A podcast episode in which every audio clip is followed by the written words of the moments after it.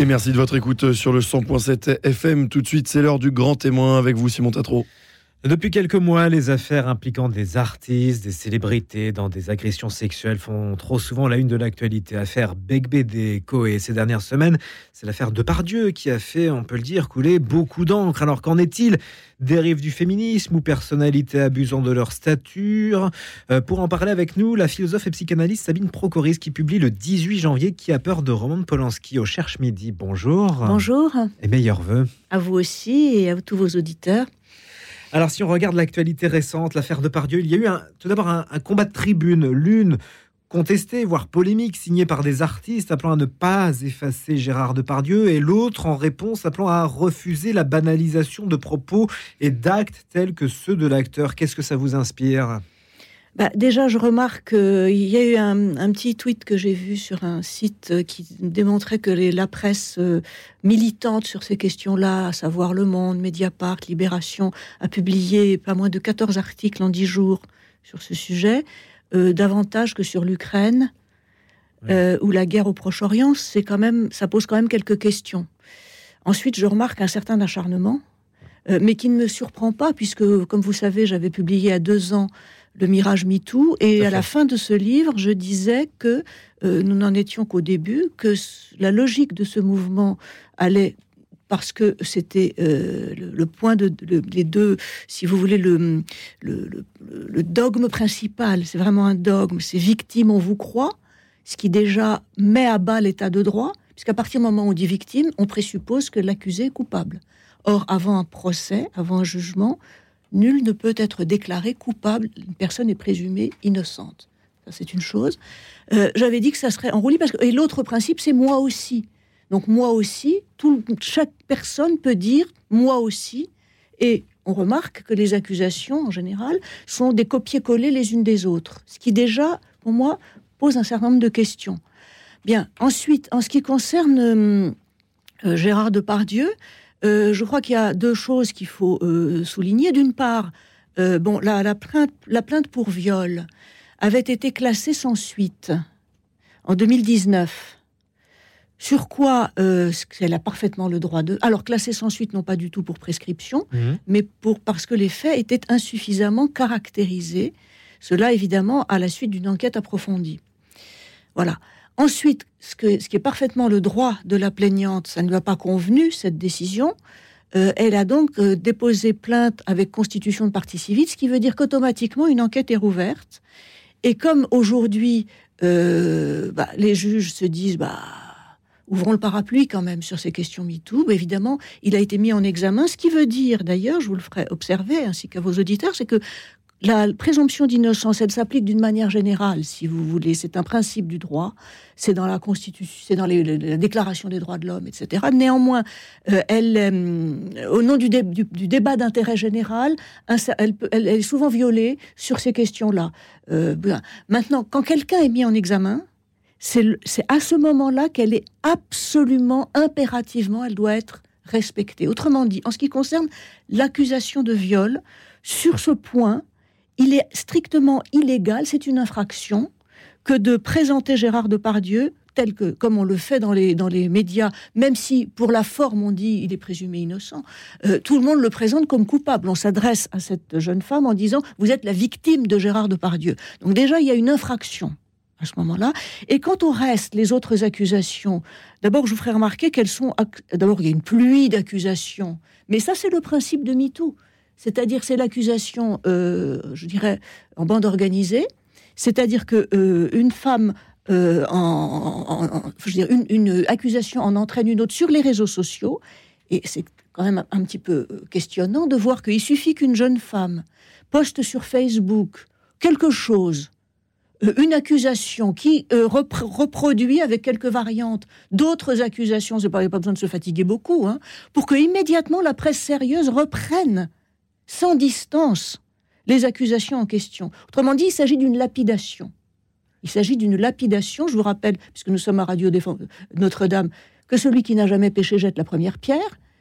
Euh, or, tout le monde jette des pierres. Il y avait un très joli dessin de Xavier Gorge l'autre jour. Euh, vous êtes lapide, qui était un sondage. Hmm. Vous êtes lapideur par paresse, opportunisme, lâcheté et je ne sais plus quel était le troisième. Autrement dit, c'est de bon ton aujourd'hui sur ces questions-là d'être lapideur ou lapidatrice plutôt. Vous-même, vous avez réagi dans les médias, notamment dans le Figaro Vox. Vous avez plaidé à dissocier l'œuvre de l'artiste. C'est pas exactement ce que j'ai dit. C'est la question m'a été posée en ces termes, mais je, je pense que c'est posé dans des termes, si vous voulez, qui sont. Euh, c'est le type même de ce que Bergson appelait le faux problème. Ouais. C'est-à-dire, euh, bien évidemment qu'un artiste est injusticiable comme un autre. Bien. Euh, c'est d'ailleurs un des défauts de la tribune du Figaro euh, de donner le sentiment qu'il y avait une exceptionnalité artistique. Or, évidemment qu'il n'y a pas d'exceptionnalité artistique, mais je vous ferai remarquer aussi, si vous me permettez, qu'il n'y a pas non plus d'exceptionnalité féministe en matière de justice. C'est-à-dire que ces espaces parajudiciaires dans les médias construisent une exceptionnalité féministe, entre guillemets, entre, avec beaucoup de guillemets, du droit. C'est-à-dire, on peut lapider quelqu'un sans preuve, sur la base de simples accusations qui d'ailleurs comprennent des choses qui sont très différentes les unes des autres. Un mot grossier, vous vous rendez compte que quand même on a voulu, la ministre a voulu retirer la Légion d'honneur à Gérard Depardieu, non pas à cause de l'accusation de viol, elle l'a bien dit, on respecte la présomption d'innocence, hypocrisie bien entendu, mais à cause de mots obscènes, de mots obscènes volés qui n'étaient pas censés être diffusés. Déjà là, il y a quelque chose qui pose question. Monter en épingle dans une émission euh, qui s'appelle Complément d'enquête, qu'on appellera plutôt une émission d'exécution publique, c'est pas la première fois hein, qu'il se livre à ce genre de sport. Euh, bon, et c'est pour des mots, je veux dire, si il avait lu certains poèmes de Ronsard ou d'Apollinaire, les mots sont tout aussi crus, voire plus. Qu'est-ce qu'on aurait dit? Sûrement la même chose. Autrement dit, des mots qui font honte à la France, nous dit-elle. Non, mais attendez, on rêve. Pour des mots, on vous retire. Enfin, c'est une, on se moque du monde. Vous voyez bien la démagogie à l'œuvre pour surfer sur la victimologie MeToo. Hein alors, la question de l'homme et de l'œuvre, alors évidemment, je pense que c'est mal posé parce qu'il est évident, tant que, euh, même, même avec l'intelligence artificielle d'ailleurs, puisque l'intelligence artificielle va compiler des, des, des, des, choses qui existent déjà, écrites par des êtres humains. D'accord? Mais euh, tant que ce ne sont pas des machines qui créent euh, qui, font les œuvres, ce sont des êtres humains. Autrement dit, le rapport entre un homme et son œuvre, qu'il soit, interprète, auteur, euh, musicien, tout ce que vous voudrez, c'est un rapport absolument intime. Rappelez-vous Flaubert, Madame Bovary, c'est moi. Ce qui veut dire que quoi? Ce qui veut dire que bien évidemment que l'œuvre porte la signature absolument unique de l'artiste par lequel, enfin, qui la transmet, qui la crée, qui la transmet. Par exemple, j'ai revu récemment Danton interprété par Gérard Depardieu, le film de Vajda, euh, bah, c'est évident que la façon dont Gérard Depardieu campe le personnage de Danton, qui est un personnage impur, euh, eh bien, et qui s'élève contre le goût du sang, justement, euh, eh bien, c'est évidemment nourri de la personnalité, profondément nourri de la personnalité de Gérard Depardieu, de même que, je ne sais pas, l'œuvre de Nabokov ou de Molière, elle est nourrie de son expérience, de, sa vie, de ce qu'il est, mais bien évidemment qu'elle le dépasse.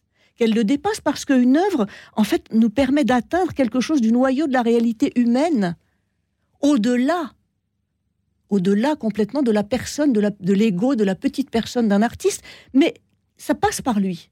Et comme le disait Proust, il parlait de son œuvre, de son livre, non pas de ses lecteurs, en disant je ne parlerai pas de mes lecteurs, mais plutôt des propres lecteurs d'eux-mêmes, euh, car euh, mon, livre sera comme ces miroirs grossissants que l'opticien de Combray leur, tenait pour pouvoir, leur tendait pour pouvoir lire en eux-mêmes. Autrement dit, les œuvres nous parlent du monde, du réel, du noyau du réel, et nous parlent de nous-mêmes. Dans tout ce qui peut être, mais par l'intermédiaire d'une personnalité unique. Autrement dit, de toute façon, sur cette question de la séparation de l'homme et de l'œuvre, prenons par exemple sur Roman Polanski.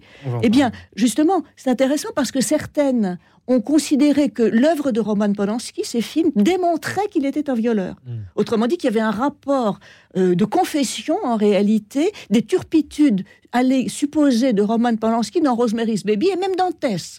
Et dont j'accuse aussi, puisque euh, une philosophe féministe euh, dont je parle dans le, dans le Mirage MeToo nous expliquait que Tess et j'accuse, Tess et j'accuse était la preuve que Polanski était un violeur. Alors, bon, euh, ça n'a aucun sens. C'est évidemment que les œuvres ne sont pas des confessions. Elles ne sont pas, même les, même les œuvres autobiographiques d'ailleurs. Euh, Philippe Roth a écrit des choses magnifiques là-dessus. C'est-à-dire, on ne peut jamais réduire une œuvre au petit tas de secrets, comme disait Malraux, d'une personne, mais elle passe, elle porte la marque unique. Et comme disait Bergson, l'artiste tire les images qu'il nous propose du fond de son âme. Donc, je ne veux pas entrer dans, le, je peux pas poser le débat dans ces termes, si vous voulez, mais en revanche, bien évidemment qu'un artiste est injusticiable absolument comme un autre ce qui veut dire qu'il a droit à un procès équitable, à des débats contradictoires et non pas le pseudo-contradictoire qu'on nous présente sur les plateaux télé euh, de la, du service public, euh, et qu'il a le droit de se défendre. Et que d'ailleurs, c'est important aussi, d'ailleurs, cette question, par exemple, pour revenir aux, accusations, aux, mises en examen, il y a un secret de l'instruction qui protège à, la fois l'accusé, le mis en cause, et la plaignante ou le plaignant. Quand une chaîne, une, chaîne de télévision publique nous montre des documents qui sont des pièces secrètes du dossier d'instruction, qu'est-ce que vous pouvez en penser Et qui nous font la morale et la leçon euh, sur euh, les infractions alors sexuelles? Par ailleurs, il y a visiblement en matière de sexualité, de sexe, une exception absolue, parce que je vous ferai observer que Isabelle Adjani vient d'être condamnée très lourdement pour fraude fiscale aggravée, elle fait appel, euh, mais euh, qui a dit qu'il fallait supprimer les films avec euh, Isabelle Adjani Est-ce que voir Isabelle Adjani à, l'écran allait vous entraîner à commettre de la fraude fiscale? C'est absurde.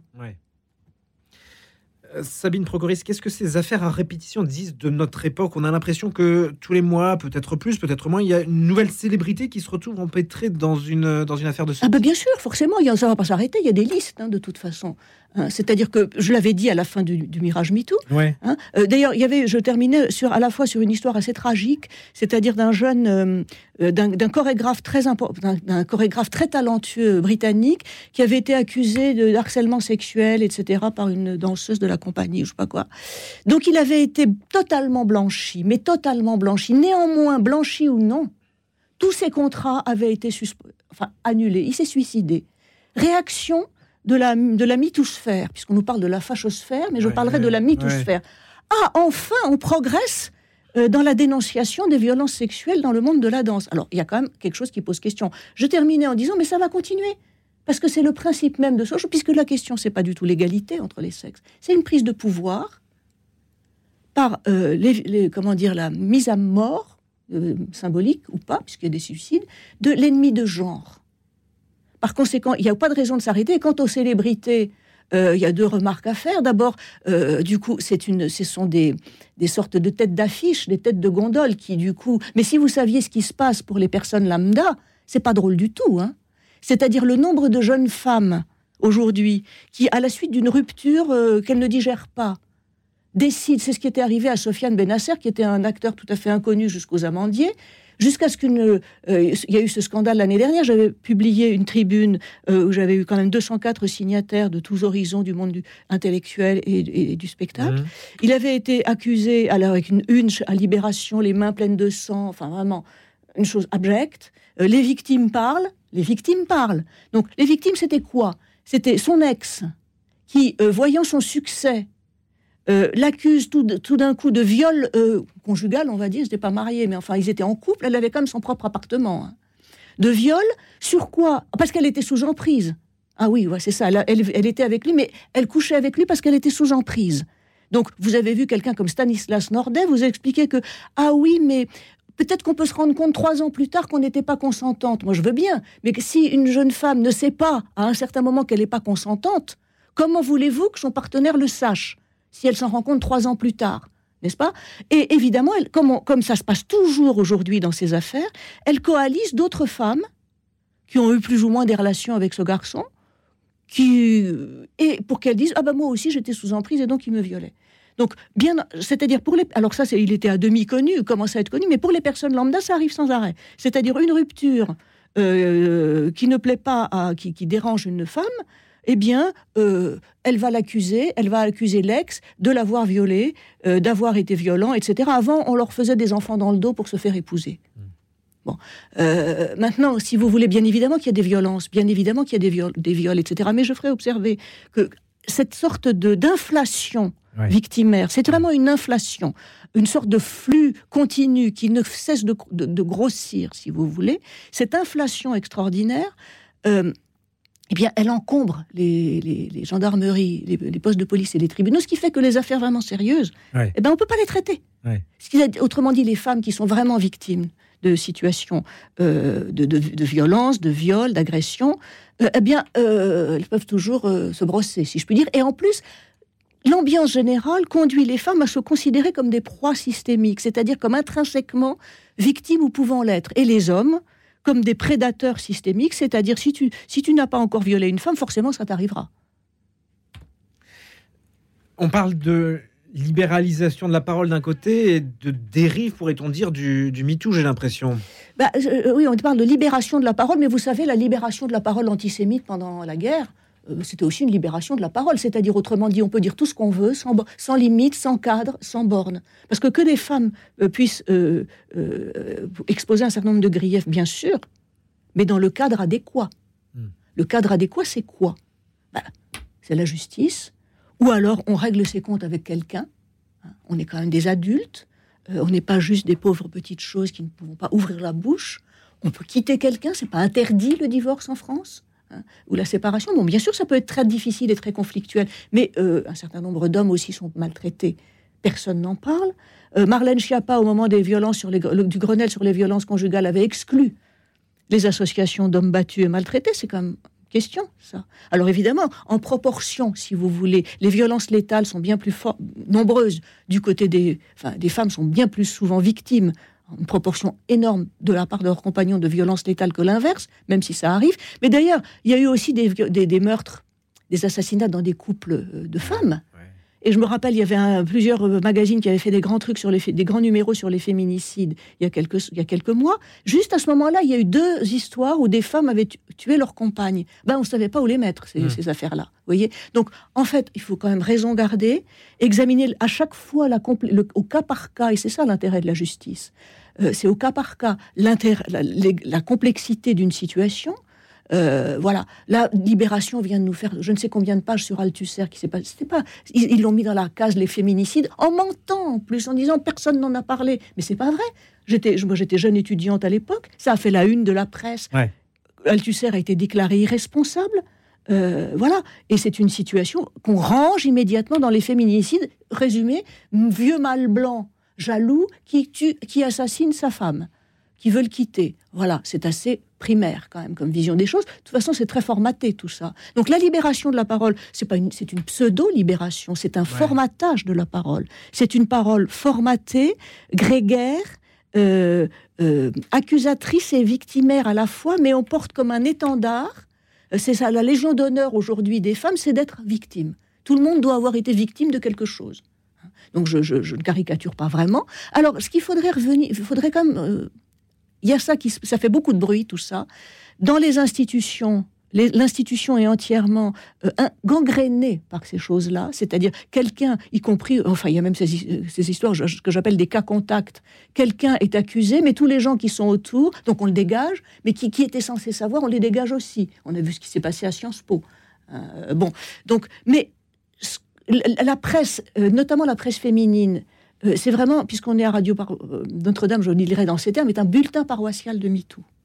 Vraiment. C'est-à-dire, on vous, lave la tête avec ce truc à nous Grimbert dans Elle, qui, il y a deux ans, euh, pleurait pour avoir des scènes. Chaque nuit, elle, elle, tournait un film avec Depardieu. Chaque nuit, elle écrivait des scènes pour avoir des scènes juste entre elle et, Gérard Depardieu. Et maintenant, elle l'accuse de tous les maux en disant J'ai fréquenté Bertrand Blier. Elle l'a fréquenté, elle a été mariée avec lui. Elle a eu un enfant avec lui. Donc, c'est quoi cette façon de réécrire l'histoire pour coller au narratif de la propagande MeToo?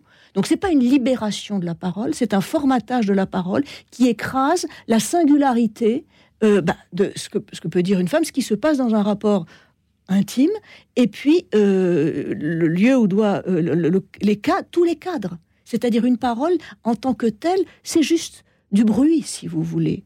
Mais si elle n'est pas cadrée dans un certain... Là, par exemple, c'est cadré, ce que nous disons. C'est dans une conversation, dans un certain cadre qui est celui d'une émission. C'est pas la même chose si on parlait dans un repas le soir.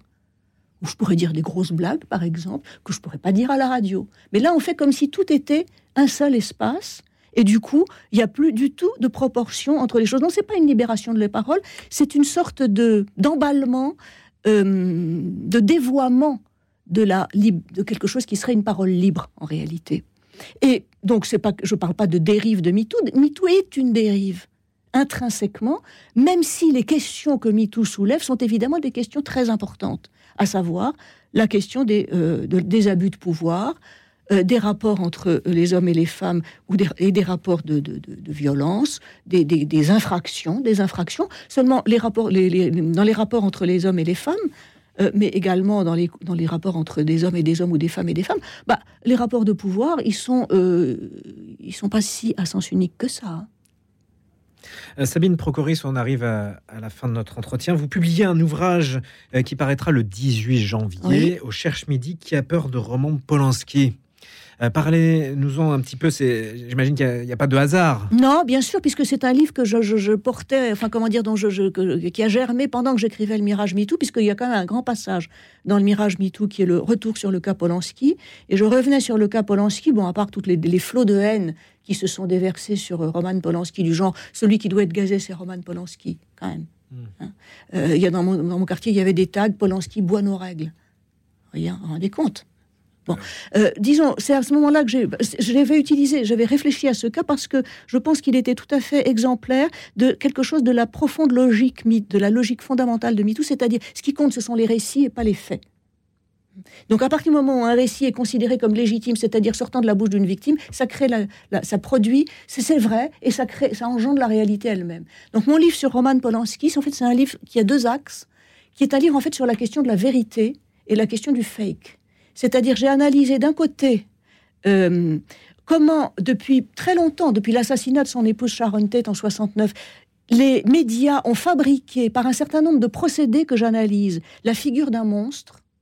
Ce sont des par des procédés falsificateurs que j'analyse en détail. Et d'un autre côté, j'ai montré comment le cinéma de Roman Polanski, euh, la question fondamentale qui, qui travaille dans ce cinéma, c'est celle de la vérité euh, il y a tout, beaucoup de figures d'enquêteurs dans ces films, pas seulement euh, Picard dans J'accuse, mais dans tous, ces, tous ces films, il y a des ghostwriters, etc.